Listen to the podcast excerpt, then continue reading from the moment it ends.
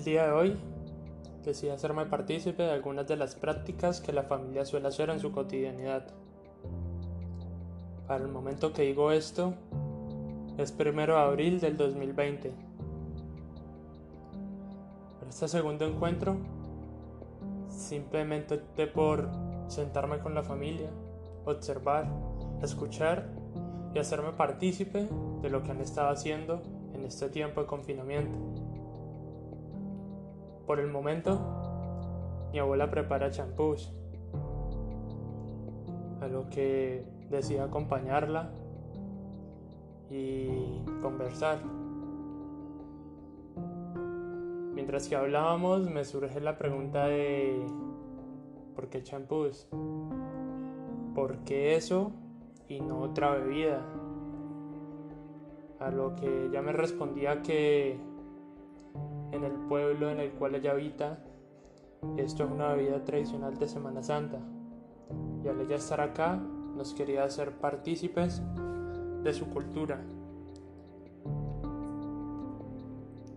También me contaba que para mediados de Semana Santa es muy común que en el pueblo de ella todas las familias hagan este tipo de bebidas y natilla y se las regalen entre ellos, entre sus familiares, visitantes y vecinos.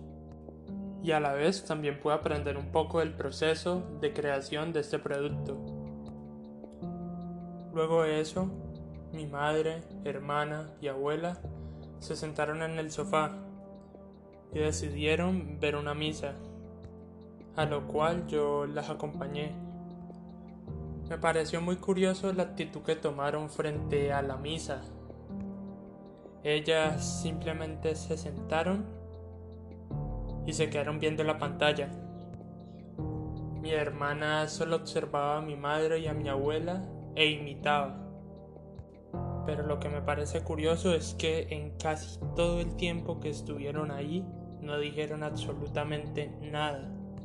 De un momento a otro mi pa madre se para y va por una Biblia enorme y empieza a buscar los salmos y los pasajes bíblicos que iba mencionando la televisión.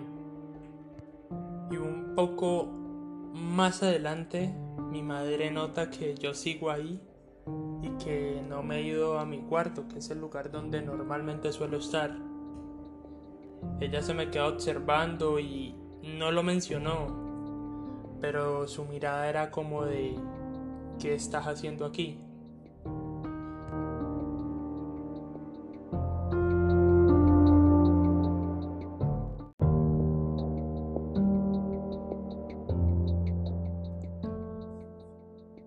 También, como ya he mencionado anteriormente, la mesa es uno de los espacios más importantes de socialización para la familia y esto es algo de lo que me he dado cuenta ya que la mayoría de la información con la cual me he guiado para hacer esto ha salido de ese espacio, de momentos de conversa durante la cena. Eh, uno de los momentos más curiosos o uno de los que más me gustaría mencionar es cuando en uno de estos espacios mi abuela nos empezó a contar sobre mitos y leyendas que solían ocurrir en su pueblo. Nos habló de la existencia de duendes, de cómo hombres borrachos y mujeriegos terminaban en la madrugada en cementerios, de cómo gallinas de colores muy lindos podían volar, de cómo aparecía un cerdo gigante entre los cañaduzales y nos daba explicación a todo esto. Nos explicaba que las brujas solían tomar estas formas y que normalmente cuando se encontraban animales así, las personas se alejaban de ellos o los apedreaban, ya que había temor a que fuera una bruja. Nos contó anécdotas sobre amigas que les había pasado cosas relacionadas a brujas. Nos contó que cuando ella era más joven había un rumor de un violador eh, de un cañaduzal. Este cañaduzal estaba muy cerca al río. Entonces se advertía a las mujeres que luego de cierta hora no salieran, puesto que este hombre las podía violar y luego hacer desaparecer. Cuando la observaba mientras contaba esto, en serio lo decía con terror. De hecho, es algo que la marcó mucho porque precisamente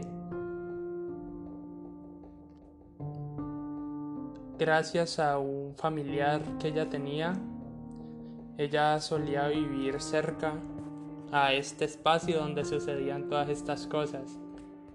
También en la mesa es cuando normalmente se abre el momento para preguntar cómo te fue, qué hiciste hoy, qué tal el trabajo en el caso de mi padre. Así que ese espacio se puede prestar para momentos muy agradables. También el día de hoy, a mediados de las 4, 5 y media, tuve otra charla con mi abuela en la cual me di cuenta que ella no terminó el colegio, de hecho apenas hizo hasta tercero de primaria y me contaba que la verdad ella lo dejó. Eso quiere decir que a ella se le dio la oportunidad de estudio. También me contó que no le agradaba mucho la clase de matemáticas y que cuando le tocaba esta, ella decidía hacerse la enferma o faltar. Más adelante me contó que luego de ir al colegio, su madre decidió meterla a un internado, pero que en este no duró ni 15 días, porque era demasiado insoportable y peleaba constantemente con sus compañeras de internado. Luego de esto mencionó levemente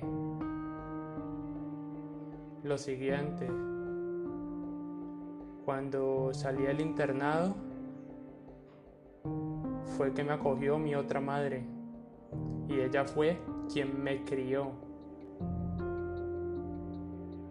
Esto lo hacía haciendo referencia a que su verdadera madre por X o Y razón la dejó.